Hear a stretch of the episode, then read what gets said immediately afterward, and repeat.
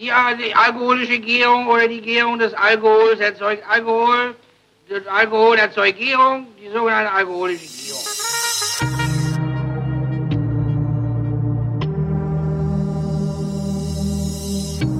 Wer redet, ist nicht tot. Willkommen zu den Flaschen mit Christoph Raffelt und Holger Klein, was ich bin. Hallo Christoph. Hallo Holger. Womit fangen wir bitte an zu trinken? Ich halte das alles nicht mehr aus. Du hältst das nicht mehr aus? Wir fangen an, wir haben ja drei Flaschen heute, die sind alle von einem Weingut, Clos Basté. Mhm. Und wir trinken den weißen aus der 0,75er grünen Flasche. Was war das denn? Warum? ne, Naja.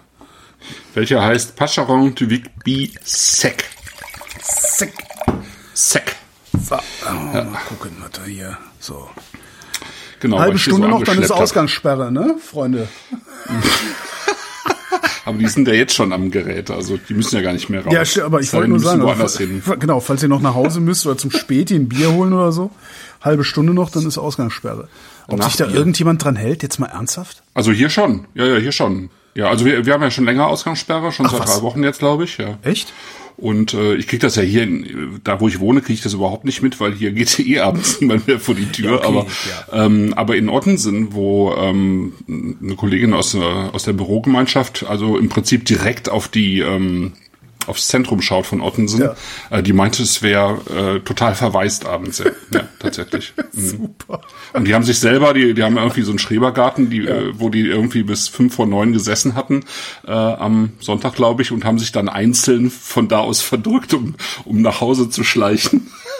Weil du ja auch nur einzeln unterwegs sein darfst. Ja. Das ist echt, also, ich, also wenn es nicht so kalt wäre, also wenn es nicht so kalt wäre, würde ich mir nach der Sendung noch ein Bier am Späti holen gehen. Das ist auch der einzige Grund, warum ich nicht rausgehe, weil so langsam finde ich das ein bisschen albern, was hier passiert. Naja, ja. wird schon helfen, ne?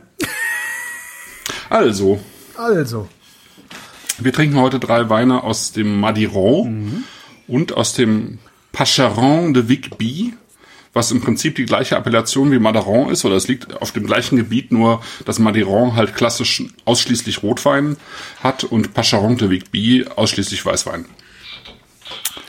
Und ähm, ich weiß nicht, wer schon mal von Madiran gehört hat. ich noch nie. Noch nie, okay. Ähm, die beiden Appellationen liegen im Südwesten Frankreichs. Und wer mal ähm, das Ganze bei, bei Maps in die Karte gibt, der findet im Prinzip so ein Dreieck Toulouse, äh, Biarritz und Bayonne. also Toulouse im Ich habe mal, Landesinneren. ich hab ne? mal jemanden kennengelernt, der kam aus Po, was da um die Ecke ist. Ah, genau. Po gibt's, äh, Lourdes, ne, der, der Wallfahrtsort. Dann Biarritz, Bayonne und ganz oben sozusagen äh, ist eben Bordeaux und Libourne. Also das ist sozusagen dieses Dreieck. Unterhalb von Bordeaux fängt der sogenannte Südwesten Frankreichs an. Und damit bezeichnet man eben auch eine ganze Gruppe von äh, Anbaugebieten. Ja? Also das bekannteste ist vielleicht Cahors. Ähm, dann gibt's Gaillac, dann gibt's ähm, Gaillac gehört, ne? ja. Bergerac, Montbazillac, ja. äh, Montravel, Duras, Montmandet, äh, Gascogne kennt man, äh, ne? Äh, Armagnac kennt man, das ist dann allerdings sozusagen äh, parallel zum Stillwein sind das ja die gespritteten Weine ähm, oder Weinbrände besser gesagt. Ähm, genau, das sind so die, die bekanntesten. Äh, Jurançon kennt man noch vielleicht für ähm, weiße und äh, trockene und süße Weißweine. Und so ein bisschen wie im Jurançon wird das eben im, hier im Pacharon äh, du Vigby auch gemacht. Und Madiran ist aber eine der tatsächlich der ältesten ähm, Anbaugebiete in Frankreich. Also schon lange vor der Römerzeit haben die da Wein gebaut, aber es ist vor allen Dingen bekannt geworden so ab dem 11. Jahrhundert etwa. Da sind dann aus einem anderen Gebiet in, im Südwesten äh, Mönche eben äh, nach Madiran gegangen. Also es ist ein ganz kleiner Ort, der eben sozusagen den Namen auch für die ganze Appellation gibt, wie das so oft ist. Und die haben da eine Klause und eine, dann eine Abtei errichtet, weil Malibran im Prinzip genau auf einem der dieser damals ja extrem populären und heute eigentlich auch wieder extrem populären Pilgerwege Richtung ähm, äh, Spanien lag. Ne? Also ähm, Also hier Jakobs. Äh, Jakobsweg, genau, genau. Also die äh, kommen ja aus ganz verschiedenen Richtungen und die bündeln sich ja immer stärker, bis dann letztlich ja im Prinzip nur ein oder zwei übrig bleiben. Okay. Und das war schon sozusagen einer der Hauptstränge äh, durch Frankreich, äh, wo Madiron dran liegt. Und dann haben die da eben eine Abtei gebaut. Dann haben die natürlich Wein angebaut. Die haben wahrscheinlich aus, die kamen wahrscheinlich aus Massillac. Das ist halt so eine andere Ecke da in, im Südwesten und äh, haben ihre eine ihrer Rebsorten mitgebracht, Fersavadou. Und dann gab es aber schon eine andere, die heißt Tanat. Und das ist eigentlich die Hauptrebsorte im Madiron. Du sagst Tanat, lauter Worte, die ich noch nie in meinem mhm. Leben gehört habe. ja, witzig, ne? Ja, das ist, das ist eigentlich das total Spannende am Südwesten Frankreichs. Und da werden wir auch noch mal so, äh, glaube ich, noch ein paar Mal wieder hinkommen, weil es da halt auch immer noch so wilde, so ein bisschen ungestüme, aber teilweise total schöne Rebsorten gibt. Ähm, Tanat ist, glaube ich, eine der ungestümsten ähm, Rebsorten, die man sich so vorstellen kann, weil die halt ähm, einfach sehr viel Tannin hat und sehr viel Cyanidin und Resveratrol. Und das sind diese, ne, das sind so. Ja, ähm, nie gehört. Ja, aber ja, mach hast mich auch noch weiter, nie gehört, mach mich fertig, ne? ja. Ja. Das sind ähm, im Prinzip sind das so äh, Polyphenolverbindungen. Also Wein besteht ja auch zu einem nicht unerheblichen ähm, zu einer unerheblichen Menge aus Polyphenolen oder Phenolen, die eben ähm, Geschmack auch bringen, aber eben äh, auch Farbe bringen zum Beispiel. Und ähm, Phenole oder Polyphenole sind ähm, Oxidationshemmer. Ja? Mhm. Ähm, so was wie also freie Radikale. Ja, genau. Okay. ähm, freie Radikalhemmer sozusagen. Mhm. Und ähm, die haben entzündungshemmende Eigenschaften und eigentlich kommt man gerade durch diese Rebsorten und diese Weine eben ähm, dahin, dass es ja diverse Untersuchungen dazu gibt, dass sozusagen so ein Glas Rotwein am Abend eigentlich eher gesundheitsfördernd als gesundheitsschädlich ist. Das ja, gibt's ja immer wieder, solche ja, ja. Studien. Studien. Aber man muss halt sagen, tatsächlich, dass im Laufe der Jahrhunderte oder vielleicht des letzten Jahrtausends äh, Wein äh, und gerade Rotwein eben tatsächlich auch als äh, sowas eingesetzt worden ist. Ne? Also äh, zum Beispiel bei Blutarmut oder so hat ja, man das, das äh, tatsächlich. Gut, ne? Das hilft gut, sehr gut gegen äh, Zittern. Hm? ja, hilft auch vor, vor allem morgens, ja. Mhm, genau. ja, aber tatsächlich hat man hat man über Jahrhunderte hinweg Wein eben auch, also ich meine, man hat Wein ja so, sowieso auch nicht nur als Genussmittel, sondern eben auch als Lebensmittel eingesetzt und natürlich auch um um äh, sozusagen ähm, Wasser zu reinigen. Ähm, aber eben auch aus diesen aus diesen Gründen und deswegen ist es ein Grund dafür, dass Tanat eben äh, dann auch so äh, bekannt geworden ist vielleicht. Also es ist ein sehr eigentlich ein, wenn man ihn sozusagen zu 100 Prozent einen reinsortigen Tanat trinkt, dann hat man einen extrem schwarzen tanninreichen Wein im Glas. Ähm, der als solcher eben damals auch sehr geschätzt wurde und die Briten zum, also die Engländer, die haben ja in der äh, äh, im, im Mittelalter dort äh, so 100 Jahre etwa äh, die Oberherrschaft gehabt, so von Bordeaux aus Richtung Südfrankreich. Die haben schiffsweise äh, Weine aus dem Madiron nach England verfrachtet. Mhm. Und die Balten und die Russen fanden diese Weine auch total, total gut. Also äh, weiß man, warum die die gut fanden, oder ist das einfach auch nur mittelalterliches Marketing gewesen? Ja, da war vielleicht auch ein bisschen Marketing dabei, aber ich glaube, die haben einfach diese, diese schwereren, kräftigeren Weine schon auch gerne gemocht. Mhm. Ähm, und ähm, ich glaube, es gab, gab einfach auch nicht gar, gar nicht so viele Ecken damals, die guten Wein hergestellt haben. Und vielleicht waren einfach die Winzer da in Modiron einfach ein Stück weit voraus. Ja. Mhm. Ähm, damals ist auch schon viel aus Bordeaux verschifft worden aber tatsächlich gar nicht so viel Wein aus Bordeaux selber. Also weil äh, Teile von Bordeaux, also dieses ganze Medoc, zum Beispiel, also quasi diese ähm, dieses Stück ja zwischen Garonne und, und Meer, das war ja alles noch versumpft. Das mhm. haben irgendwann die Holländer erst trockengelegt, ne, weil die sowas können. Und ähm, damals gab es auch noch gar nicht diese Rebsorten. Ja? Also man hat ja noch in, äh, also ich sag mal 1300 oder 1500 hat man noch gar keinen Cabernet gekannt und keinen Merlot gekannt. Und da hat man viel stärker eben tatsächlich mit diesen ganz alten Rebsorten ähm, gearbeitet, wie eben Fersavadou oder Tanat.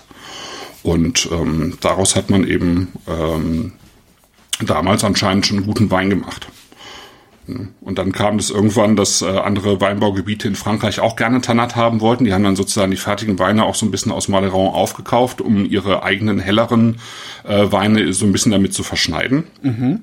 Damit die wertiger aussehen, oder? Ja, ja, ja, genau. Die, genau, ne? Das, äh, also das haben zum Beispiel ähm, die, im Burgund haben das ganz viele mit Syrah von der Nordrhone gemacht. Ne? Syrah hat viel mehr Farbe, hat auch ein bisschen mehr, am, gerade am Anfang so ein bisschen mehr Substanz in Form von Gerbstoff und so. Damit hat man die Weine so ein bisschen aufgehübscht, aber zum Beispiel auch die, man hat äh, total viel Wein aus äh, Nordafrika gekauft eine Zeit lang, ähm, weil die da halt mehr Sonne hatten, mehr Power und äh, mehr Farbe. Ne? Und haben die dann, wenn die das heute nicht auch noch machen würden, so.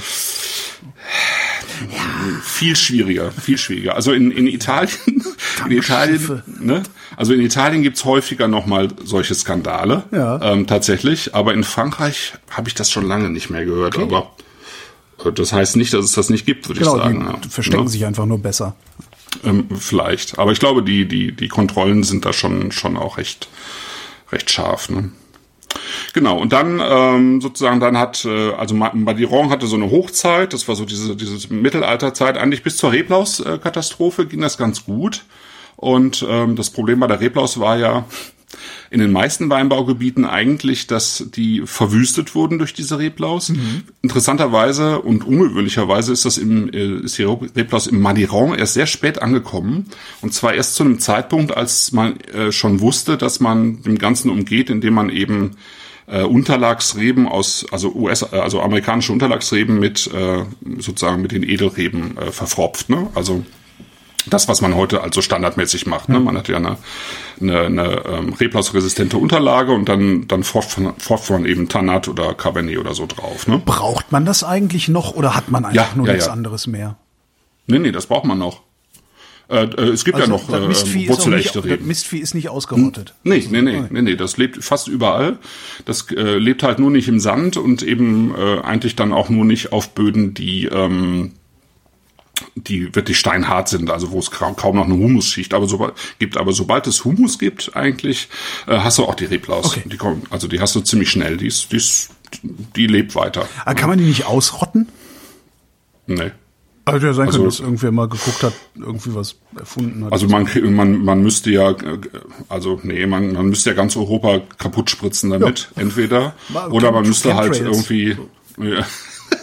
oder man müsste halt irgendwie einen, äh, einen Parasiten finden oder so und dann mhm. hast du aber wahrscheinlich das nächste Problem. Genau, dann so, hast du Parasiten ne? im Wein, ja. Genau, den, so den Teufel mit dem Belzebub aus, ausge, ähm, ja, rottet sozusagen. Genau, also ganz kurz noch der Abriss. Also äh, die hatten zwar dann schon äh, das mit den Unterlagsrieben geschnallt, aber die Winzer dort haben dann eigentlich den Fehler gemacht, dass sie nicht mehr Tanat und Fersavadu gepflanzt haben, sondern irgendwelches anderes Rebmaterial. Also die haben gar nicht so einen großen Wert auf ihre heimischen Rebsorten gelegt, sondern gedacht, wir nehmen jetzt mal was aus dem Languedoc und Roussillon, also eher so Sanso, Grenache, Syrah. Das hat aber überhaupt nicht gut funktioniert und dann hat das irgendwie, dann war der Ruf irgendwann so ein bisschen dahin. Und dann haben die sich tatsächlich in den 50er, 60er Jahren ähm, in den einzelnen Ortschaften rund um Madiron irgendwie 20 Jahre lang gestritten, wer jetzt dazugehören darf. Und ähm, haben sich dann sozusagen als Appellation, also als Qualitätsweinappellation dann auch noch so rigide Gesetze gegeben, dass in, ich glaube, Anfang der 70er Jahre nur noch vier Winzer Madiron verkauft haben. Weil die durften die Weine durften nur 25 Hektoliter Ertrag haben. Ja. ja. die, durften, die mussten 33 Monate im Fass ausgebaut werden und sie mussten komplett aus Tanat bestehen. Und ähm, Wer, wer einmal einen jungen, reinsortigen Tanat getrunken hat, der weiß, dass das nicht funktioniert. Also man, äh, beziehungsweise, dass, dass das tatsächlich Sinn macht, die so lange im Fass auszubauen, äh, weil die halt so ruppig sind am Anfang. Mhm es aber auf der anderen Seite überhaupt nicht mehr zeitgemäß war, solche Weine zu äh, produzieren. Ne? Das hat sich ja auch, also Nebbiolo ist auch so eine Rebsorte, die total viel Tannin hat und ähm, wo man eben auch äh, früher die 20 Jahre sozusagen ins Fass gelegt hat oder mit 10, ja, bevor man die überhaupt verkauft hat. Und so ähnlich ist das Tanat im Prinzip auch. Das heißt, ab den 70er Jahren haben die dann irgendwann angefangen, diese Rebsorte eben mit anderen Rebsorten auch zu mischen. Und den Rotwein, den wir gleich probieren, der ist halt auch, der besteht zwar immer noch zu 40 Prozent aus Tanat, aber eben auch noch aus äh, zwei anderen Sorten. Ne? Okay. Und, und so ist es eigentlich immer noch so brutal viel Tannin oder was? Nee, der hat jetzt, der hat jetzt nicht so viel Tannin. Okay. Das ist schon sehr geglättet dann auch. Ähm, genau. Ne? Also die, äh, in, die Winzer Madiron sind sozusagen auch der, die Erfinder der Mikrooxygenation. Das heißt ähm, sozusagen der ähm, so einer technischen Hilfe, mit der sie ähm, so ein bisschen ähm, Sauerstoff praktisch in den Wein ähm, einfließen lassen extrakorporale, äh, ja. Ja, äh, also sozusagen wie so ein, äh, wie das, was passiert, wenn man Wein im Fass ausbaut, ne, dann kommt ja auch immer so ein bisschen äh, mhm. Sauerstoff von außen und kommt in dieses Fass rein und sowas kann man natürlich auch ein bisschen nachbauen und das haben die da damals, ich glaube Ende der 70er oder so erfunden. Genau. So, und jetzt kommen wir mal zum Weißwein. Das mhm. ist dann äh, sozusagen auf der gleichen, das hat nicht so viel Tradition wie der Rotwein. Ist aber, ähm, finde ich, eine, eine, eine sehr schöne Ergänzung eigentlich, weil ähm, dieser Wein eben auch aus den äh, äh, ausschließlich aus den Rebsorten besteht, die dort irgendwie schon seit Jahrhunderten heimisch sind. Also alte ähm, Reben gleichsam.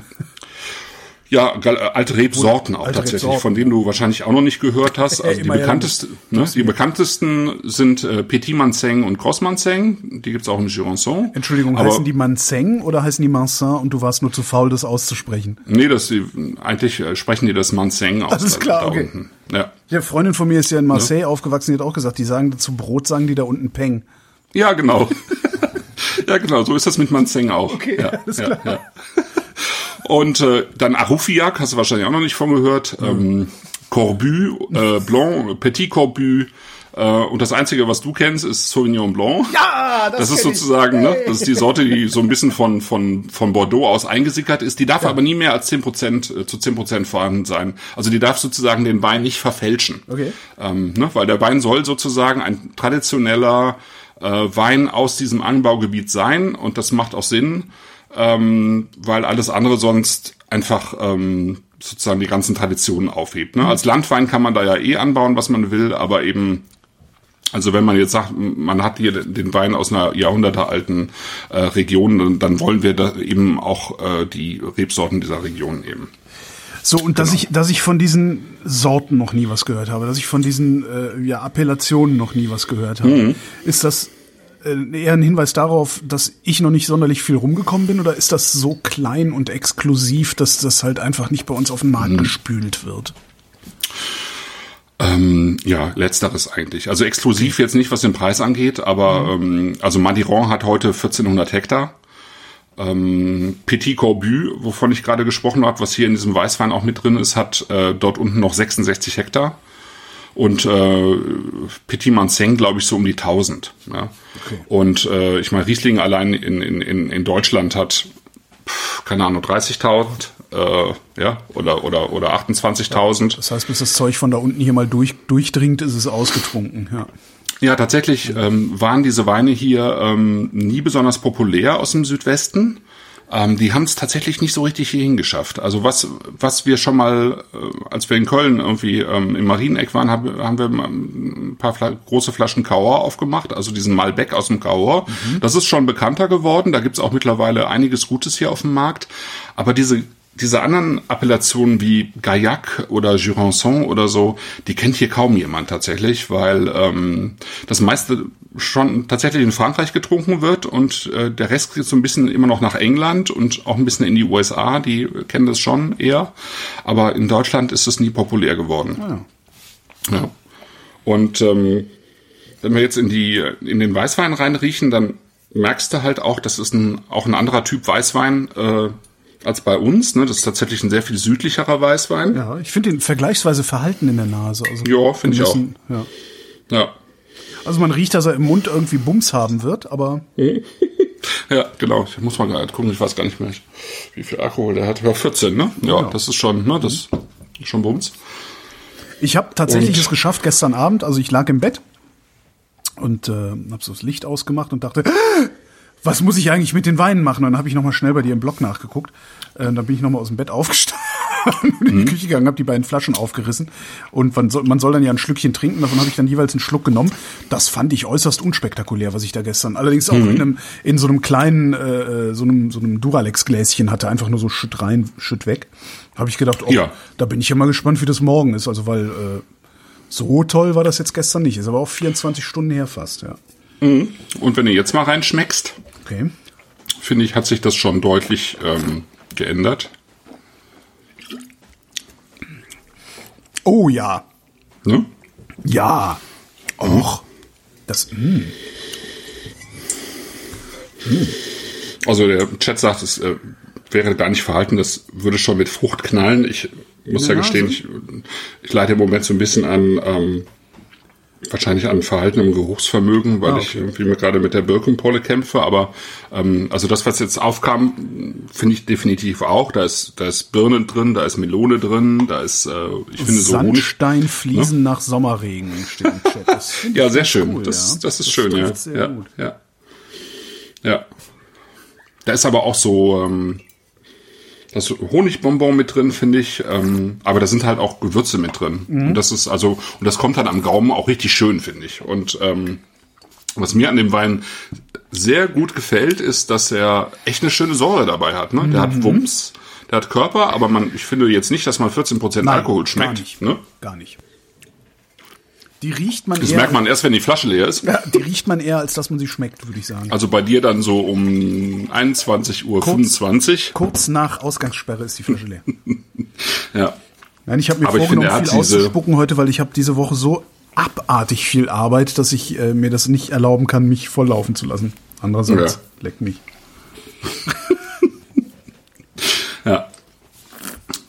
Aber ähm, genau, wer, wer vergessen hat, das vor, gestern aufzumachen, vielleicht einfach nochmal in den Dekanter schütten, einfach damit er ein bisschen mehr, mit, ein bisschen mehr Luft kriegt. Aber äh, ich, was ich total schön finde, ist diese, diese, diese Mischung sozusagen aus so einer leicht melonigen, exotischen Frucht, aber viel, wirklich viel Birne und Apfel und ähm, also reife, wirklich reife, saftige Frucht. Ja, aber ich finde im, im, am Gaumen auch so die Schale von einem grünen Apfel, so was Bitteres auch noch. Mhm. So ein so ein Druck, der nicht weggeht. Finde ich ganz geil. Ja. Ja. Und dann kommt diese, genau, dieses Bittere, diese Würze, kommt da, kommt da hinten um die Ecke.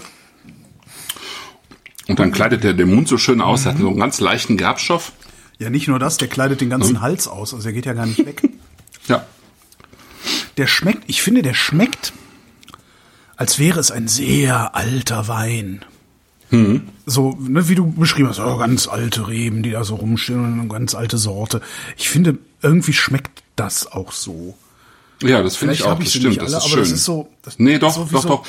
Weißt du, das ist wie, wie wenn man in, äh, in so eine alte Birnensorte reinbeißt. Ja, Ja, oder alte Apfelsorte, da hat man auch das Gefühl, also das ist ja auch ein frischer Apfel oder eine frische Mhm. Birne, aber es ist dann doch irgendwie sowas, so ein Gefühl von, äh, ja, ähm, da sind einfach andere Geschmacksnuancen drin, die man eben in, in so einer modernen Hoch, Hochleistungsapfel äh, Sorte so nicht mehr, ja. nicht mehr drin hat, ne? Ja, Ja. ja. Also, oh Mann, ey, ich bin am Sabbern. Das ist ja furchtbar. Ja, da ist halt auch so eine leichte Salzigkeit noch Mhm. mit drin, ähm, die ja immer irgendwie dann auch dafür sorgt, dass du definitiv noch einen zweiten Schluck trinken willst. Ne? Sehr geil. Ja, also das finde ich auch. Das Aber auch ist, ähm, nirgend, nirgendwohin, nirgendwohin einzuordnen, ne? Chat fragt, ist das ein. Naturwein? Äh, nee, ne? Das, Ähm, nö, es ist, ähm, das ist ein biologisch ähm, erzeugter Wein. Der hat aber jetzt keine sozusagen keine Naturwein. Ähm, also da, da ist jetzt nicht, da ist jetzt, der ist jetzt zurückhaltend, aber recht normal geschwefelt.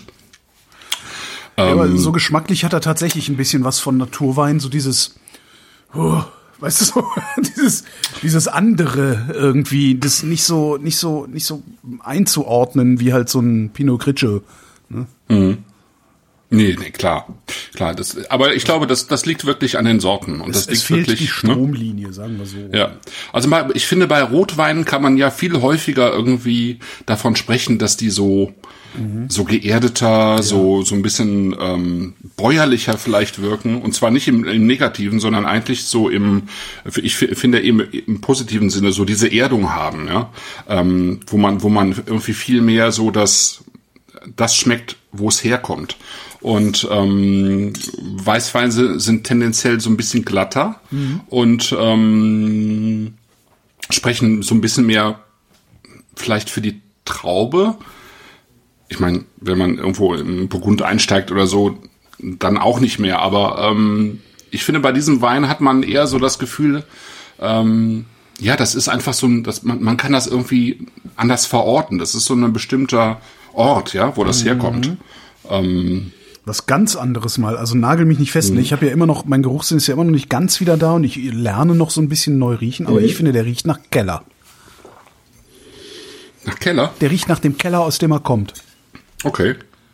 Das, da wäre ich also nicht, nicht, nicht so ein, nicht so ein, äh, nicht so der Keller, in, den, den wir so haben, ne, den, den, ja. den äh, nordwesteuropäischen äh, Einfamilienhauskeller oder sowas, sondern tatsächlich dieser Geruch, wenn du, wenn du in den Keller steigst, im, also in den Weinkeller steigst. Mhm. Nicht so sehr nach Alkohol, aber so die, äh, so Wein, Pilz? Wein, ja genau, so ein Pilz, so eine feuchte, mhm. mhm. muffig, eine feuchte, angenehme Muffigkeit, sagen wir mal so. Ja. Ich finde, das kommt so von, so hinten kommt so, ja, dieser, ja, Pilz, ja. Ja, so ein, Dieses ja. leicht dreckige, was Pilz hat. Was ein, mhm. ja. Das ist ja auch mal, das finde ich wirklich bemerkenswert jetzt. Ne? Schön, ne? Also. Hm.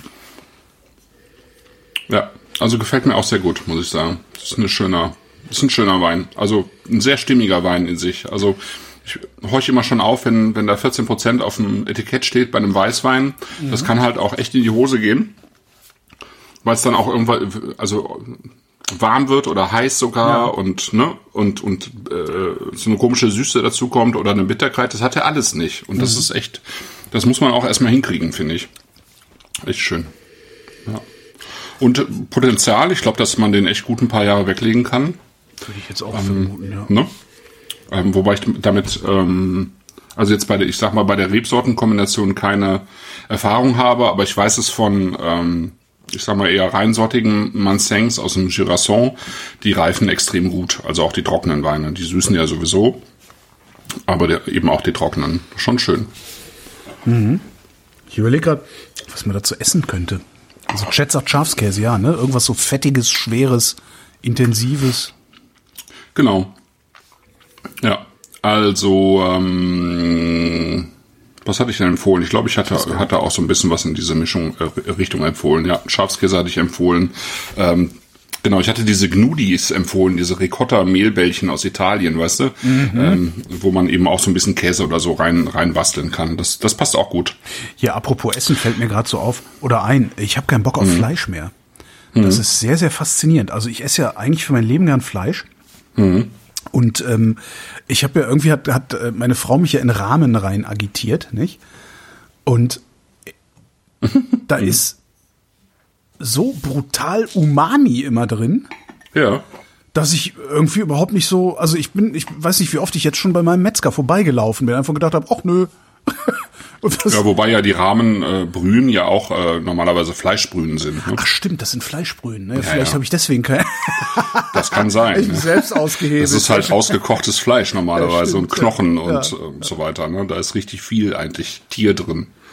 Okay, dann, dann ist es ja, dann können wir dachte ich, ich hätte jetzt irgendwie was also Karma-technisch hier, aber nein. Ich meine, das, man kann das auch anders hinbekommen, aber es schmeckt schon auch anders. Also wenn man das jetzt nur mit sozusagen mit äh, Gemüse-Umami macht, also jetzt mit Pilzen mhm. und äh, Tomatenpaste oder so, ne, ähm, das kann man ja auch hinkriegen, aber es schmeckt halt schon anders als jetzt so, ein, so eine klassische Rahmenbrühe. Ja. ja. Naja, dann nicht. Ja, es gibt verschiedene, ähm, genau, Beilagen aus dem Chat. Pyrenäenkäse, Tom de Savoie und so weiter. Ja, ja ich glaube, dass, dass man ähm, insgesamt kann ich mir das gut vorstellen, auch zu ähm, so ein bisschen cremigeren Soßen äh, mit, mhm. mit Fisch oder Geflügel, kann ich mir das auch sehr gut vorstellen, dass das funktioniert. Also weil der, der hat ja auch die, äh, der schiebt schon an, der hat schon Kraft, also der, der kann auch durchaus mit etwas exaltierteren äh, Aromen irgendwie umgehen. Ne? Mhm. Ja. Ja, das ist also ähm, der, die trocknere Variante, die Sec-Variante vom Pacheron de Big B. Ähm, und was ähm, wäre dann die nächst äh, äh, die der rote wäre feuchtere der, Variante, ne? meine ich. Also wenn wenn man wenn du sagst, das ist die trockene Variante. Genau, die äh, das ist die süße, die wir dann in dem, so, in der äh, ne, in der in der 05er Flasche haben nachher. Genau. Aber machen wir ruhig mit dem erstmal mit dem roten weiter. Das ist ähm, sozusagen dann der. Das ist schon ein recht typischer Madiron. Also wie gesagt, Madiron war so ein bisschen in den 70er Jahren mehr oder weniger durch. Da mhm. gab es dann noch vier, fünf Winzer, die das gemacht haben. Die anderen haben eher so äh, Vin de Pay gemacht, ja, also Landwein und, und sich eben nicht an die Richtlinien gehalten. Und ähm, dann ist das eigentlich im Prinzip wieder so ein bisschen. Auch, Entschuldigung, eine krasse ja. Farbe, meine Güte. Mhm. Ja. Ja. kein Wunder, dass sie den zum Punchen genommen haben. ja. ja.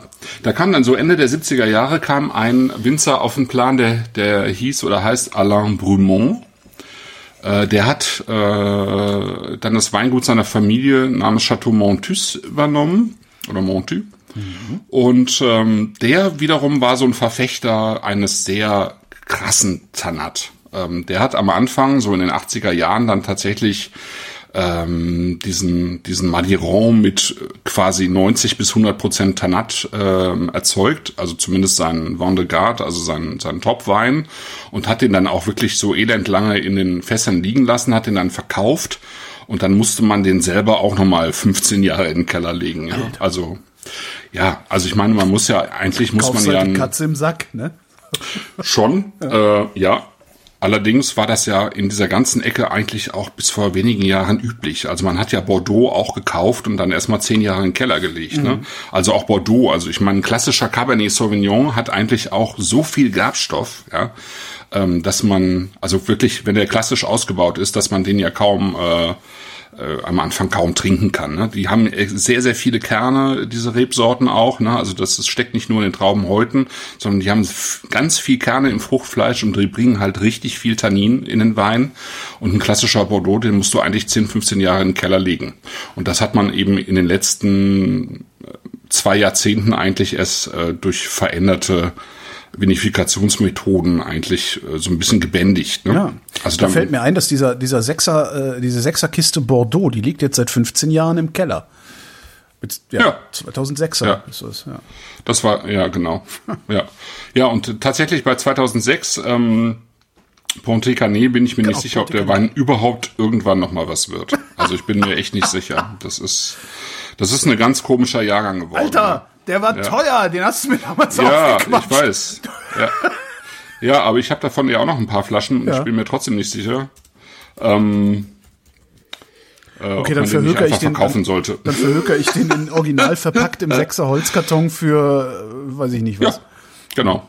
Das würde ich im Zweifelsfall machen und mir davon was anderes kaufen. Also das ist wenigstens schwierig. Ja, da, das, da, da müssen wir, das müssen wir noch mal irgendwie müssen wir das mal zum Nachvollziehen machen, weil das könnte ich mir vorstellen, dass es auch fürs Publikum ganz interessant ist.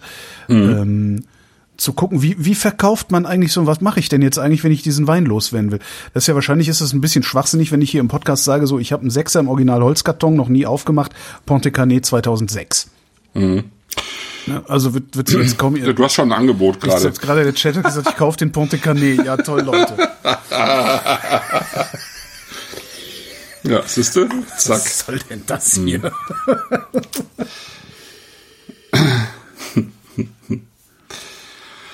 Ja, dann ist halt die Frage, das ist eine kriege ich dafür den Original, kriege ich dafür wenigstens meinen Einstandspreis? Kann ich dafür ja, das Doppelte verlangen? Kann ich, äh, weißt du? Ich, ja. Ich, also ich meine, also als ich, ich den mal im Laden gesehen habe, hat der das Doppelte gekostet schon. Und das war, mhm. äh, das ist mhm. auch schon, keine Ahnung. Das war in der Wein- und Glaskompanie, als du mal hier warst. Da habe ich, hab ich mhm. da noch in Kreuzberg gewohnt? Nee. Oder? Nee, da hast du eben hier im Corbusier-Haus gewohnt. Stimmt. Das muss mhm. also, boah. Ja, das ist jetzt, äh, Lange her. 2004, das war, 5. Nee, das, das kann, war, als ich gerade den WSCT in Berlin den dritten gemacht habe und danach nach Brüssel geflogen bin und an dem Morgen dann in genau, das Fukushima das, das ne, und in Fukushima das äh, Atomkraftwerk explodiert ist. Das ist das ja, heißt, dann kann ich ja keinen Sechser Ponte Canet haben, weil das war nicht also 2006 habe ich da nicht mehr gewohnt. Hm. Äh, nee? Nee, also ich habe 2006 bin ich äh, 2006 ja, bei den Weinen bin ich mir sicher, nee, dann Okay. Nee, hm. dann war es vielleicht, dann war es vielleicht schon Kreuzberg. Hm. Stimmt, es war Kreuzberg. Ja, genau, wo du, wo du, das war doch, wo du das Flugzeug verpasst hast. Ne? das ja. war Kreuzberg, ja, genau. stimmt. Ja, ja. Ja. Ja. ja. So, so klassischer Oldschool, irgendwie Oldschool, aber irgendwie auch nicht. Also, also ich sag mal gebändigter Madiron. Achso, ich war, ich war noch bei Alain Brumont, genau, ah. weil der hat nämlich sozusagen mit diesem Chateau Montu, der hat er sozusagen diese, diese Region äh, Madiron wieder auf die Karte gebracht, ja, weil der hat wirklich, also der macht wirklich gute Weine und er hat es auch gut verkauft. Also er hat einfach diese ganze Appellation irgendwie gut verkauft. Und er hat die wieder so ein bisschen nach vorne gebracht dann mit seinen Weinen. Der macht auch mehrere Weine. Der macht jetzt nur, nicht nur diesen Wein, den man erstmal 20 Jahre in den Keller legen muss. Und er hat den, irgendwann hat er dann auch eingesehen, dass man noch ein bisschen anders damit arbeiten muss. Also dass man ihn vielleicht nur 15 Jahre in den Keller legen muss. Also er hat so ein bisschen geglättet, das Ganze, ja. ja. Also die Spitzen geschnitten. Aber wie, wie machen ähm, die, also wie machen die das dann? Das, was macht er im Keller, das dazu mhm. führt, dass ich ihn hinterher nicht so lange liegen lasse? Lassen muss. Ja, das ist, ähm, also das hat schon ein bisschen was mit der Lese zu tun. Äh, das hat ein bisschen was mit der Vergärung zu tun. Wie vergäre ich äh, solche Trauben? Ja, ähm, ähm, mache ich also ziehe ich schon mal ein bisschen äh, Saft ab zum Beispiel, äh, wie oft stoße ich den Tresterhut um, äh, pumpe ich sozusagen, den, wie oft pumpe ich den Wein über den Tresterhut, ähm, wie lange vergehre ich, vergehre ich warm oder kühler, ähm, da gibt's viele Stellschrauben schon bei der Vergärung und dann gibt's halt auch die, äh, die Frage, lege ich das jetzt ins kleinere Holzfass oder lasse ich das im großen alten Holzfass, ähm, ja, also mhm das sind sozusagen, also die, ich sag mal, die Modern Modernisten, die, ähm, die vergehren die Weine so, dass, dass man sozusagen beim Vergehren schon so ein bisschen die, das Tannin abschleift und die legen äh, den Wein dann ins, ins, ins Barrik, äh, damit der so ein bisschen ähm, äh, sozusagen äh, da eine andere Struktur bekommt. Ja. Und die, Wissen die, was sie tun oder ist ja, das ein ja, Trial and Error? Nö, das weiß man schon heutzutage okay. so, ne? Das, das, das weiß man schon. Ja. ja. Also das ist so, das hat sich so in den 70er Jahren, eigentlich 70er, 80er Jahren dann so rauskristallisiert. Das war in vielen Anbaugebieten so. Also diese, diese eher, also diese Weine, die längere Zeit brauchen, ähm, die so 10, 20 Jahre unnahbar sind, das sind halt diese klassischen Bordeaux, ähm, hier im Modiron noch stärker, aber letztlich früher auch ähm, Weine aus der Toskana oder eben auch äh, Barolo aus dem Piemont, der hatte äh, eben auch diesen Ruf, ähm, dass die extrem lange brauchen. Da gab es dann irgendwann so eine, so eine Gruppe von Modernisten, Journalisten, die haben das Ganze dann irgendwie verändert. Mhm. Ne? Ja, ja. Genau. Und ähm, die, die äh, Traditionalisten, die sagen dann, die, die Sachen sind irgendwie zu konzentriert und zu weich gespült. Ne? Aber das kann man jetzt von dem hier eigentlich auch nicht sagen, finde ich. Also der ist jetzt, der ist jetzt eine Mischung aus ähm, eben Tanat und äh, Cabernet Franc. Der tut mir in der Nase schon weh. Mhm, okay. Der hat in der Nase schon Pelz, finde ich. Mhm. Oder? Ja, ja, genau. Hat er schon. Aber also das, das, ist nichts, also äh, der, der ähm, die Winzer, also Philipp Mühr, die ähm, haben wir eben auch wirklich noch so einen ganz klassischen Madiron. Da steht dann auch nur, glaube ich, äh, Clobasté drauf. Das ist, das ist quasi 100% Tanat. Ähm, dagegen ist das hier überhaupt nichts. Ja? Also der okay. hat wirklich richtig Pelz. Ja, der ist, ähm, also der, der hat so viel Gerbstoff. Ähm, dass man ihn wirklich erstmal lange weglegen muss. Äh, okay. Aber der hier hat immer noch genug davon für dich auf jeden Fall. Okay, ja. Jetzt gucke ich, ich gucke. Ja. ja, mach mal.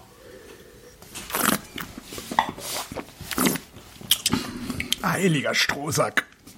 Oh. oh. oh. Nee, oh.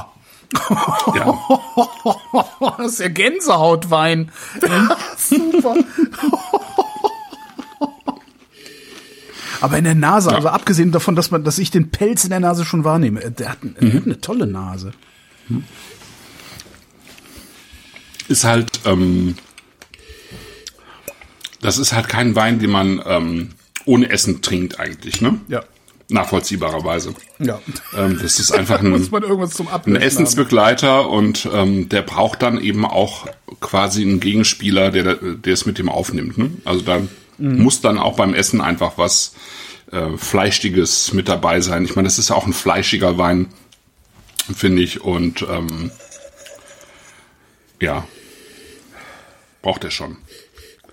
Also kann auch wild mit dabei sein, ne? so, mhm. so ein paar wildere Noten. Ja, das wäre gar nicht ja. verkehrt, ne? Also um, um wild mhm. aufzuknacken damit, das ist ja. Ja. Stimmt. Ich hatte das im, im, äh, in der Also wenn man ihn direkt, auch. wenn man ihn direkt so mittig über die Zunge nach hinten gleiten lässt, mhm. dann geht's gerade so. Ja. Also du kannst halt auch, was auch gut funktioniert, also ähm, Käse und, und Rotwein ist ja eher schwierig, mhm. tendenziell, also so eher so ein Camembert oder so, ein Camembert, also einen jüngeren Weichkäse, das geht schon, ist aber keine ideale Kombination. Ich finde Chorizo geht ganz gut, also ein bisschen scharfe Wurst. Mhm. Und ich hatte halt noch so ein bisschen Tandoori-Küche empfohlen. Also auch eben eine, eine Gewürzküche mit einer leichten Schärfe. Nicht zu viel, aber eben mit einer leichten Schärfe. Das geht auch ganz gut. Mhm.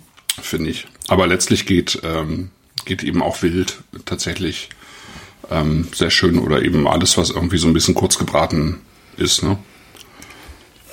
Also Maillard-Reaktion mitgemacht hat. Ne? Also ich finde es ein, äh, einen sehr schönen Wein schon, weil er, also es ist immer noch ein wilder Wein, der aber eben schon so ein bisschen gebändigt ist. Ne? Also er hat für Madiron hat er schon vergleichsweise rundes Tannin. Was? Okay, äh, okay. Mhm. Mhm. Mhm. Ja, ja. Mhm. Ja. Wahnsinn. Ja. Aber was sind das für Menschen, die sowas mögen? No, ich mag das schon trinken. Echt? Also, ja, absolut. Ich würde den stehen lassen. Das, das. Der ist mir zu heftig. Ja, nee, nee, mir nicht. Also ich, ähm, ich trinke das gerne, aber wie gesagt, ich, das ist ein, für mich ein reiner Essensbegleiter, mhm. ja. Das ist kein Wein, den ich mir jetzt aufmachen würde und den abends irgendwie am nicht vorhandenen Kamin trinken würde. Ne? Da würde ich mir was anderes aussuchen. Was ganz Schönes ist, den, den, äh, ich werde den nicht leer trinken, sondern der wird halt die ganze Zeit im Kühlschrank stehen und ich werde immer mal wieder einen Schluck probieren und gucken, was passiert. Das ja. könnte dann nochmal interessant werden dabei. Wobei man den wahrscheinlich ja. sogar draußen stehen lassen kann, ne? Ja, ich glaube schon.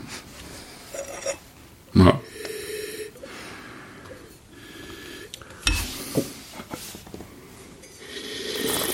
Ja.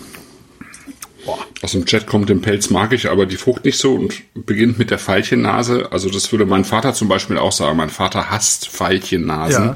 und alles, was irgendwie mit Lakritz und Süßholz zu tun Ach so, hat. nee, das finde ich, also das Riechen das, tue ich das ich, sehr ich gerne. Ich wiederum mag das, ja. Mhm.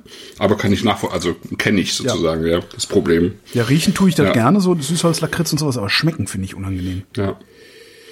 Und ich finde, dass, was ich, was ich schön finde, ist, dass er trotz dieses Pelzes ähm, auch nicht zu konzentriert wirkt. Ja? ja. Also das wirkt, ne? das, das, das mag ich eigentlich sehr gerne. Er hat übrigens weniger Alkohol als der Weiße, witzigerweise.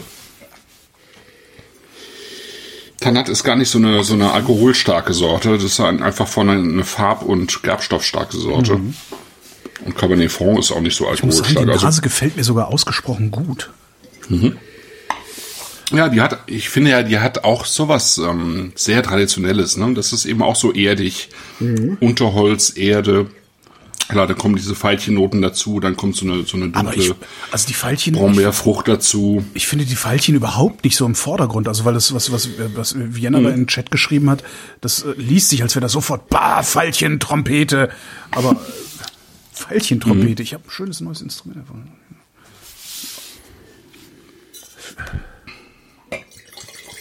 Und auch da wieder so ein bisschen Schmutz. Mhm, mhm. Ja, ja, genau. So dieses, dieses Feuchte, so ein bisschen Kellerfeucht, mhm. ähm, so ein bisschen feuchter Waldboden mit drin, ja, so mit so ein bisschen Pilz und, mhm. ähm, und Laub und sowas. Und das finde ich schon schön. Das hat, das hat einfach so was kernig geerdetes. Ja.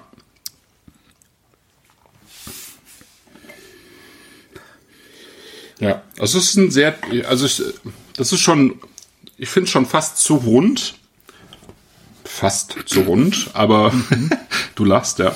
Aber ich finde, es ist ein sehr typischer Südwest-Wein ähm, sozusagen, südwestfranzösischer Wein, weil die eigentlich fast alle Rotweine, die ich von da kenne, die haben eben dieses, dieses geerdete, diese, diese, diese Mischung aus ähm, ja, diesem leicht feuchten Waldboden mit allem, was so irgendwie dazugehört, plus dunkler Frucht eben. Und ähm, es gibt andere Rebsorten, die haben eben viel weniger viel weniger von dem Termin, die sind viel runder, damit, das machen wir auch nochmal in, in einer der nächsten Sendungen. Oh, ja. Also wenn, wenn man mal, ne, so ein bisschen mal weg aus dem Cahors, die ähm, sind tendenziell auch sehr tintig, die haben auch recht viel Frucht, aber die sind, äh, zumindest die moderneren, sind eben äh, deutlich runder und ähm, sehr saftige Weine eigentlich.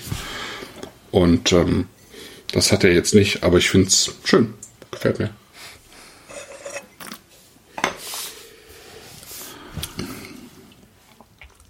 Ja, ist schon witzig. Ist so eine, so eine, ich glaube, es ist insgesamt so eine für uns total versteckte Ecke, ja. Ähm, dieser, dieses, also ich meine, das geht ja alles Richtung ähm, Pyrenäen. Mhm. Aber ich glaube, das ist, ist auch nichts, wo ähm, Deutsche in größerer Anzahl Urlaub machen, ja. Also die fahren halt alle irgendwie Richtung sozusagen Montpellier an, ans Mittelmeer, ja. aber ich, ich glaube, dass kaum sich, sich kaum jemand so Richtung Biarritz und Bayonne ähm, verirrt, ja. Weiß ich nicht, Biarritz ja schon, oder? Also zumindest, also ich, zumindest so in meinem, in meinem erweiterten mhm. Bekanntenkreis ist Biarritz durchaus ein Ziel. Ja, sozusagen okay. eine Destination. Eine Destination, ja. Okay. Also von da aus hat man es ja dann tatsächlich auch nicht mehr weit bis San Sebastian und ja. Bilbao auf der anderen Seite in Spanien. Ähm, aber ich kenne kenn nicht viele, die da in die Ecke fahren. Ne? Ja, wenn ich könnte, würde ich, aber kann ich. Ja, ja, ja. ja ich würde würd auch gerne da mal wieder runterfahren. Das ist schon schön, weil es, weil es halt auch tatsächlich, also es ist so ein bisschen auch das Spiegelbild dieser Weine. Also die Landschaft ist halt auch äh, immer noch, also jetzt nicht Biarritz natürlich, mhm. aber im Landesinneren einfach recht urwüchsig mhm. noch, finde ich.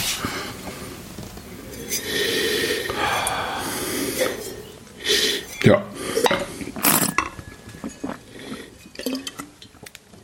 Oh. also, mh.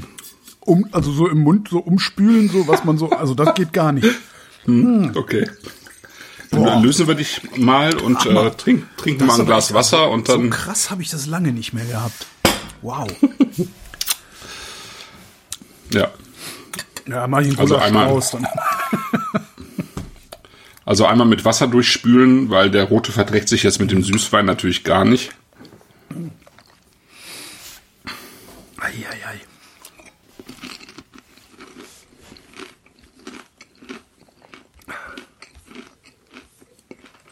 Haben wir Knabberzeug, ja? Mhm. Einmal knabbern. Ja, schön. Ich habe ein Schüttelbrot in der Küche liegen, aber das ist vielleicht nicht unbedingt sendungskompatibel. So. Ja. Süßwein. Genau, wir kommen zum Süßwein. Warum werden die eigentlich immer nur in so halben Flaschen gemacht? Oder in so, ne, ist ja nicht mal, also ein halber Liter, ne? Ja. Ja, genau. Also es wird meistens, also ich äh, von, von aus Frankreich kenne ich es eigentlich, dass äh, dass sie in normaler 0,75er und dann in halben Flaschen abgefüllt okay. werden. Äh, ja, ich meine, weil, weil man Süßwein ja nicht in der, äh, also so wegtrinkt wie, wie einen normalen Weißwein. Och. Und dann bieten, ja, okay, die meisten tun das nicht. die meisten machen das nicht, sondern die nehmen, die, die nippen halt, ähm, ja, mit ähm, genau abgespreiztem kleinen Finger und ähm, nippen halt so ein bisschen zum Dessert. Ja. Mhm. Also es ist im, im Allgemeinen würde ich sagen, sind die französischen oder in, insgesamt Süßweine jetzt nicht so die, die man so wegschlürft und deswegen kaufen viele die auch tatsächlich in halben Flaschen. Also gerade auch gespannt. was so Ich habe glaube ich noch so angeht, nie ne? in meinem Leben französischen Süßwein getrunken. Ja. Italienisch halt sehr viel. Mhm. Dann so Trockenbeeren auslesen aus Deutschland und so auch, aber Frankreich mhm. kann ich mich nicht dran erinnern. Ja, im also Prinzip gibt's Salt ist nicht wirklich, ne? Ist nicht wirklich ein süßer. Er ist ein aufgespritteter Süßer, ne? Okay. Also im Prinzip gibt's, also grob gesagt würde ich jetzt mal gerade sagen, drei klassische Varianten. Die eine ist die, zum Beispiel wie Rivisalt, also ein, ein Vin doux naturel äh, heißt das ja.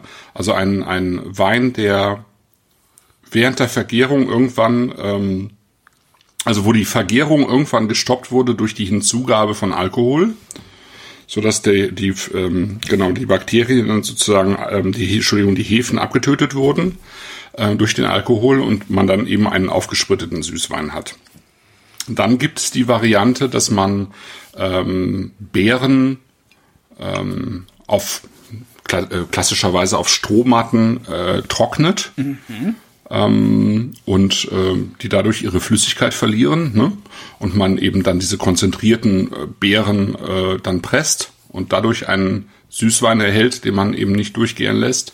Und dann gibt es äh, die Variante, die wir jetzt hier haben, und die erstreckt sich also gerade in diesem Gebiet bis äh, nach Bordeaux. Da heißen die ja dann klassischerweise äh, Sautern. Also ja. Sautern gehören ja mit zu den ganz großen Süßweinen der Doch, Welt ich mein, also sozusagen. Also, Sautern muss Sautern, ich irgendwann mal ja, getrunken haben. Das kann eigentlich nicht sein. Das, ja, ja. Ja, ja.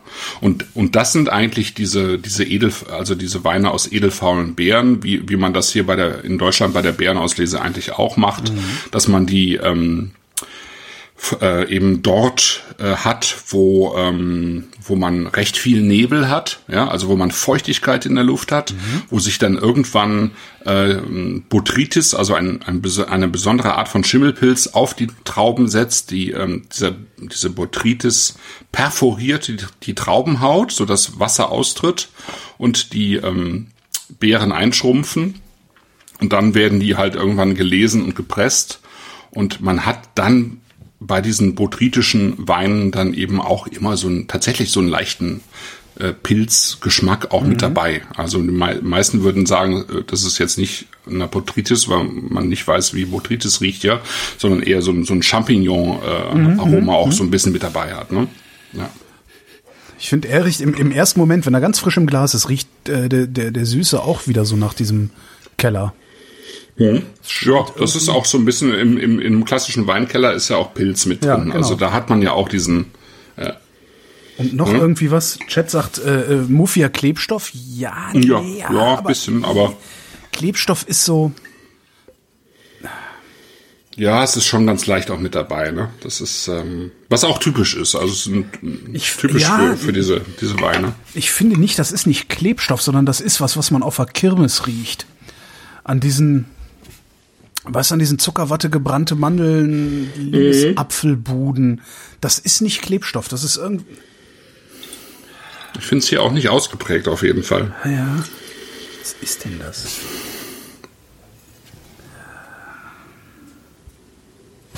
Ja, ich finde es auch ich finde es sehr sexy, aber ja, ich finde es auch gar nicht so üppig in der Nase. Nee, aber das kann auch also, an meiner Nase wieder liegen. Nee, finde ich aber auch so üppig aber ist er überhaupt ist, nicht. Ähm, also ich finde es recht exotisch. Also da sind echt auch schöne, so exotische Noten mit mhm. drin. So ein bisschen. Ich finde auch ein bisschen kräutrig, so ein bisschen so ein, so ein, so ein Anis. Mhm, finde ich auch, ja. Anis finde ich auch gut. Das ist wirklich das Ding, das riecht wirklich wie, wie der, wie der, wie der Zuckerwatte stand auf dem Weihnachtsmarkt. Nicht auf der Kirmes, sondern auf dem Weihnachtsmarkt. Ja, vielleicht hat er tatsächlich so ein bisschen was von diesem gebrannte Mantel Karamell Aroma mit drin, aber ja. aber nicht nicht im Vordergrund, sondern eher so ein bisschen mitschwingend. Ne? Ja, ich meine, das das was das was wie Klebstoff riechen könnte, das meine ich, mhm. das riecht das verbrannter ist auch eine Zucker. recht prägnante Fruchtnote mit drin, die ich noch nicht so ganz ein, ja. also äh, nicht definieren kann. Ähm, pa hm, Papaya? Nee. Getrocknete Papaya, kandierte Papaya? Ja, sowas in der Richtung. Ja, ja Papaya ist, glaube ich, ganz gut. Mhm. Meine Nase funktioniert wieder ganz gut, ja. habe ich das Gefühl. Mhm. Ja, und dadurch, dass ich hier nicht rauskomme, äh, habe ich auch nicht so viel Erkältung. Und zwar, das ist eigentlich total super. Ich war, äh, abgesehen von Covid-19, ähm, noch nie so gesund, so, so lange. Mhm. Auch interessant. So, gucken wir. Da ist ein leichter Hauch noch von Tee mit dabei. Mm. Mm. Das ist sehr schön auch, finde ich. Weil es ist, ähm, es wird gar nicht so süß, finde ich. Genau. Ne? Doch, das hat eine sehr schöne im, Balance. Im zweiten, im zweiten Anlauf wird es mm. süß. Also wenn er weg ist. süß. Ja. Mm. Mm. Aber also, es hat eine gute Säure super. und es hat eine schöne, schöne, so eine, so eine feine Würze am Gaumen, ja. finde ich. Und die verschwindet dann und dann hast du erstmal noch so ein, so ein Melönge. Ja, mit ein bisschen Vanille drauf. Mhm. Mhm. Mhm.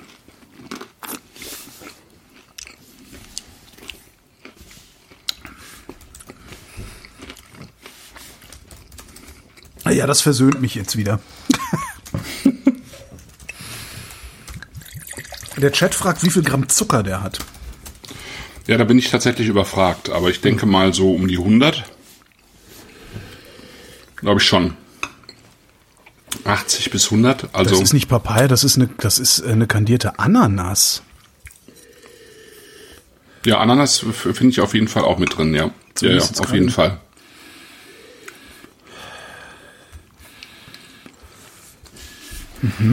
Ich weiß gar nicht, ob man das rausfinden kann, aber ähm, wie viel Zucker und Säure der hat. Aber er hat, ich finde, es ist ein sehr schön ausgewogener Wein. Also ähm,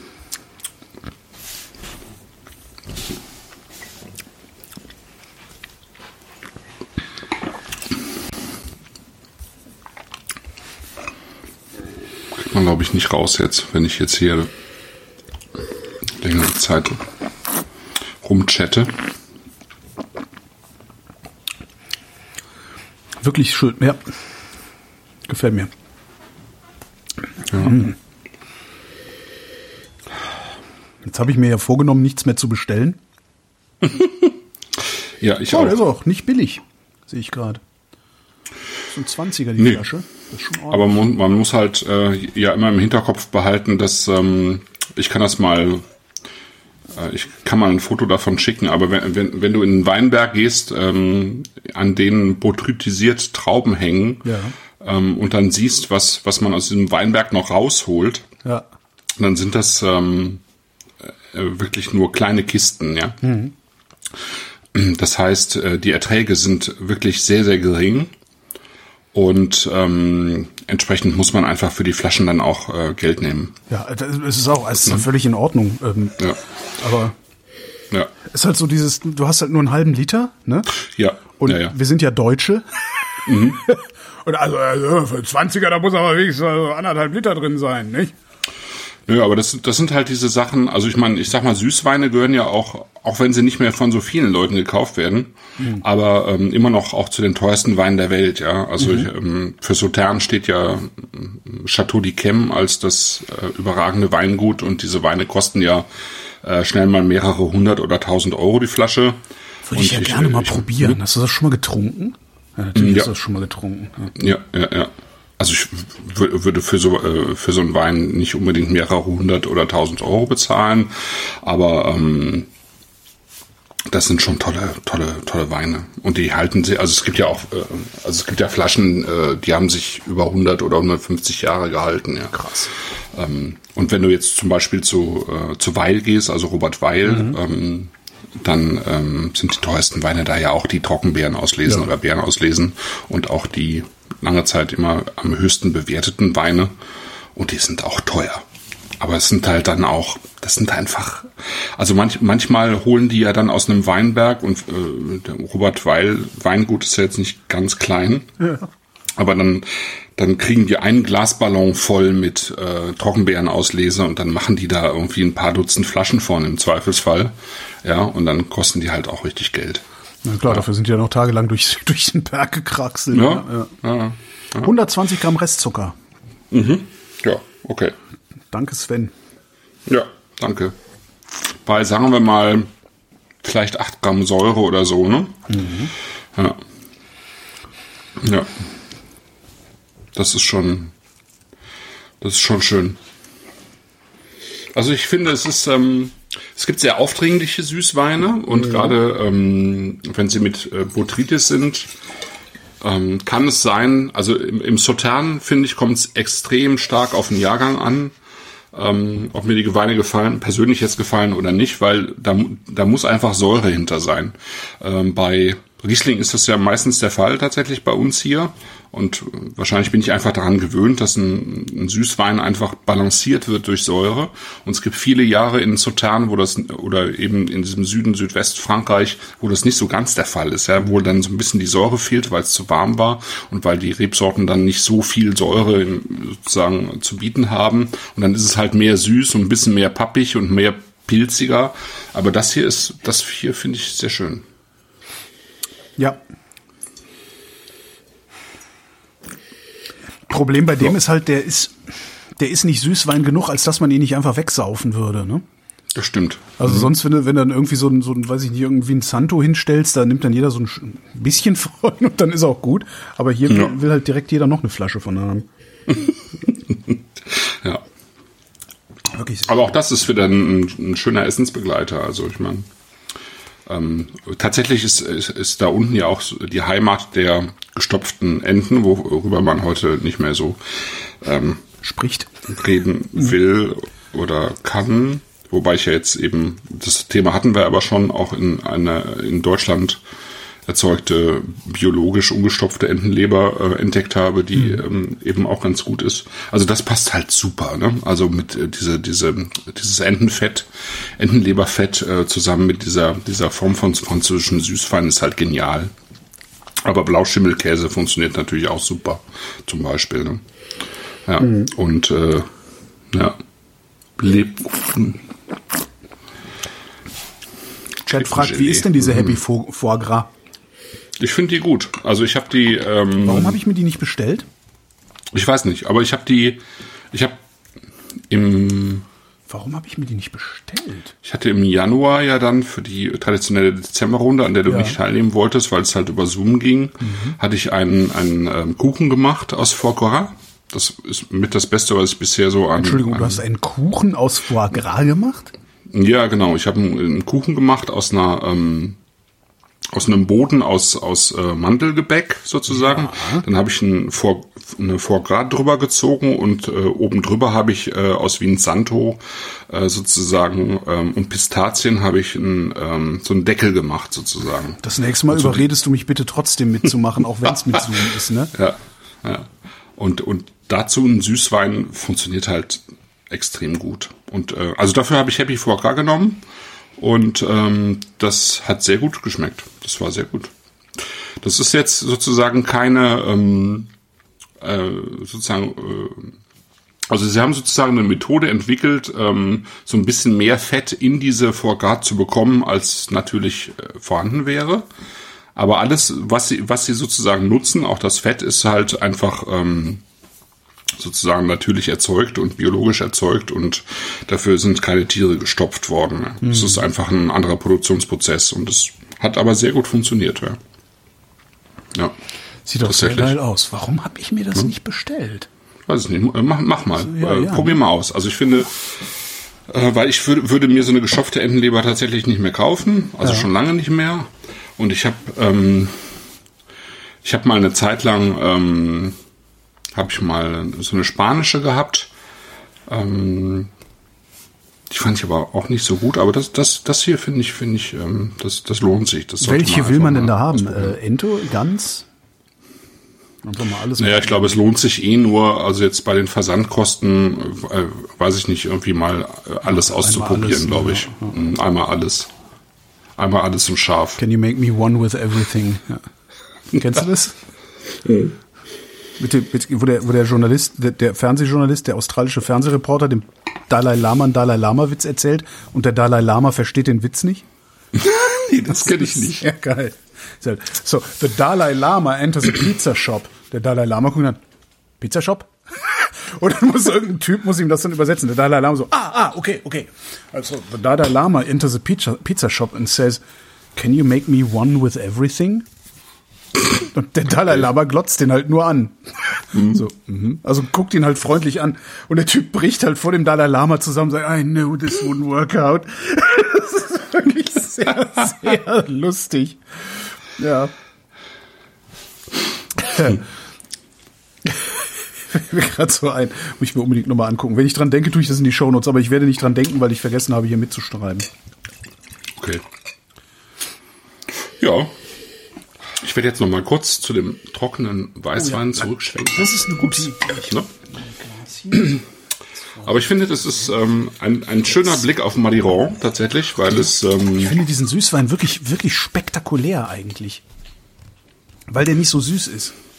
Genau, weil er nicht so süß ist, aber eben trotzdem die Süße hat, so die ein Süßwein haben sollte. Und so eine weil er irgendwie Nase sehr schön balanciert ist und weil er halt auch, ja genau, weil er halt auch dieses ähm, im Prinzip das, was der trockene Weißwein anbietet, auch wieder aufgreift. Mhm.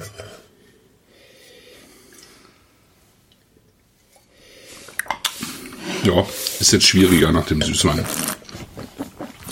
Funktioniert nicht wirklich. Aber gar nicht. Bah! Oh nee, das macht überhaupt keinen Spaß jetzt. Nee, ne? nee, geht nicht. Nee, die anderen beiden Weine sind jetzt erstmal, kann man morgen weiter trinken. Okay. Oh. Ja, was ja auch nicht schlimm ist, aber. Nee, ja, aber hä? das schmeckt doch immer total billig, ne? Ja.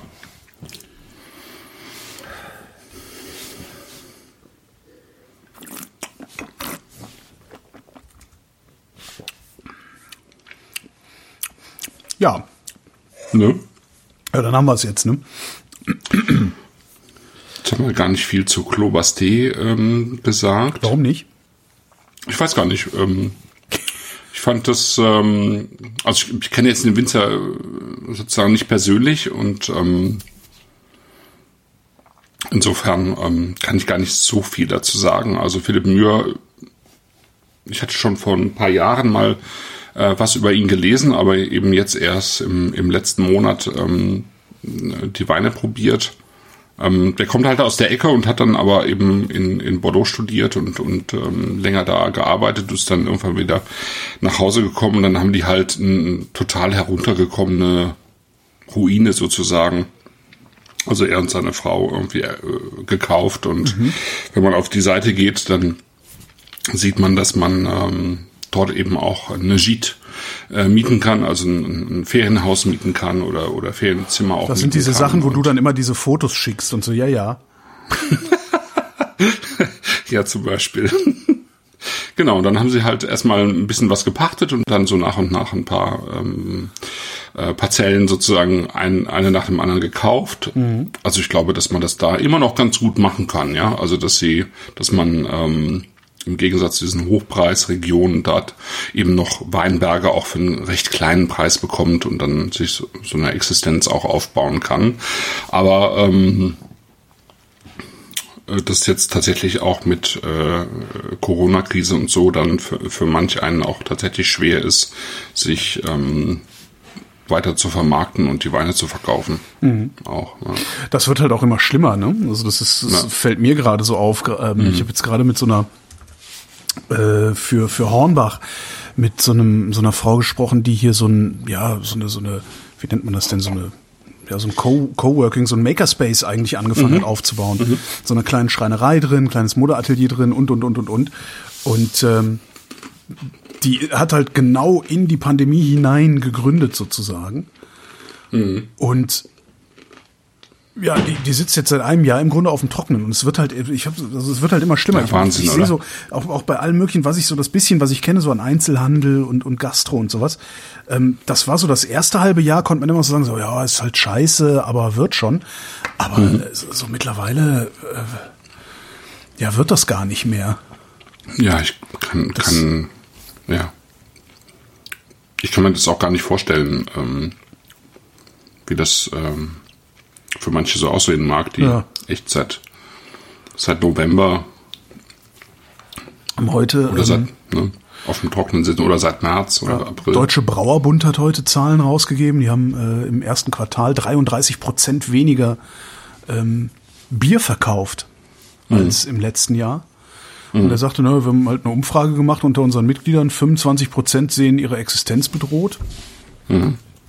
Äh, und hinterher sagte, also ich habe ihn dann hinterher gefragt, also es war dann nicht mehr on air, ich habe ihn dann hinterher gefragt, weil, die, die womit rechnen Sie denn jetzt? Also sehen wir dann da Konzentrationsprozesse, weil äh, die Anlagen stehen ja noch, ne? Also wenn jetzt ein Viertel der Brauereien hops geht, da stehen ja immer noch die Sudkessel und sowas alles. Ja. Ähm, der sagte, ja, ja, das wird Konzentration geben. Da werden dann die, die noch Geld haben, werden sich dann äh, billig einkaufen. bedienen. Ja, scheiße. Mhm. Ja. Da habe ich auch gesagt, das heißt, wir kriegen dann irgendwann nur noch Becks bei McDonalds. Sagt er, ja, nee, ganz so wird's nicht sein. Übrigens mag ich Becks sehr gerne. Okay. Ja, jetzt muss ich mal nachgucken, ob er vielleicht da arbeitet. Keine Ahnung. ja. Naja, solange es nicht besser wird, machen wir äh, weiter mit. Obwohl, Genau. warte mal, sind wir überhaupt noch in der drei Wochen, im drei Wochen Rhythmus? Ja, doch, doch, doch. Ähm, Fünfter, ne? Das kann ich gucken. Äh, fünfter, fünfter ist die nächste Sendung. Ich habe die heute angekündigt. Ah, ja. Und es gibt, ähm, es gibt Cidre. Drei Flaschen Cidre. Sehr geil. Mhm. Und zwar ähm, einmal pur Birne aus verschiedenen Birnensorten. genau. Dann Apfel, Apfel mit Kastanie. Ja. Und dann nochmal Birne mit Ingwer. ja. Und das Ganze aus einer, aus einem kleinen, ähm, also nicht ganz kleinen, aber ähm, handwerklich arbeitenden Betrieb aus der Südbretagne. Das meiste an Cidre kommt ja aus der Normandie. Ja. Aber es gibt natürlich auch in der Bretagne Cidre und ähm, genau, ich glaube, das, das ist eine ganz schöne Frühlings, ähm, Frühlingssendung. Frühlingsgefühle-Sendung. Genau. genau. Ja, ich, also wir machen sozusagen im Mai nur Schaumwein, weil wir ja dann ähm, genau, zum Sprintjubiläum dann Champagner äh, machen. Und da bin ich auch schon durch sozusagen. Ja. Das äh, Line-Up steht. Das wird auch dann schön. Ja. Das waren die Flaschen für äh, zumindest Mitte April. Ähm, Bezugsquelle und noch ein paar Details äh, findet ihr wie immer bei Christoph im Blog auf originalverkork.de. Ich sag danke Christoph, ähm, auch wenn er es nicht mehr hört wahrscheinlich. Und ich äh, danke für die Aufmerksamkeit und wie immer natürlich danke Wolf. Wenn Sie in Nizza eine typische Nizzaer Kneipe suchen, ein Fischrestaurant am Hafen und Sie glauben, da ist alles frisch und alles billig, ähm, dann misstrauen Sie erstmal sämtlichen Empfehlungen. Es gibt tatsächlich ein Restaurant, das ist Cassin. Äh, es ist zwischen all diesen Hafenrestaurants, wo man auch auf der Terrasse sitzen kann, ich meine, auf der Straße sitzen kann und es ist alles schön und pittoresk und touristisch und das hat man sich eigentlich vorgestellt und man glaubt, das ist dann besonders gut. Und Cassin hat einen Vorteil tatsächlich, der Mann ist so eingeführt, er ist der Älteste am Ort, am Platze. Alle Fischer kennen ihn und wenn sie frische Fische bringen, dann ist er der Erste, dem sie diese anbieten. Deshalb sind die Fische bei ihm besonders frisch. Das heißt, die Chance, einen alten Fisch zu kriegen, einen vergammelten Fisch, ist bei ihm geringer als woanders. Punkt. Damit erschöpfen sich seine Qualitäten. Absolut. Denn die Zubereitung dieser Fische ist wiederum genauso schlimm wie nebenan. Das heißt, ein Turbo zum Beispiel. Ein Turbo den wir hatten für zwei Personen, wird nur gemacht, ab 140 Franc, das muss man sich vorstellen, das sind 70 Franc pro Portion. Das war ein Baby-Typ, ähm, durchgekocht und mit Aioli, sehr ordinär und äh, ohne irgendwelche Kunstfertigkeit, außerdem noch schlecht rangiert und alles Mögliche. Es lohnt einfach nicht, dort zu essen, weil der Preisunterschied ist, fehlen die 15 Prozent, die in dem draufstehen. Aber sonst kosten ein Typo auch nicht mehr als 70, 70 80 Franc in einem guten Restaurant. Diese Unterschiede lohnen einfach nicht.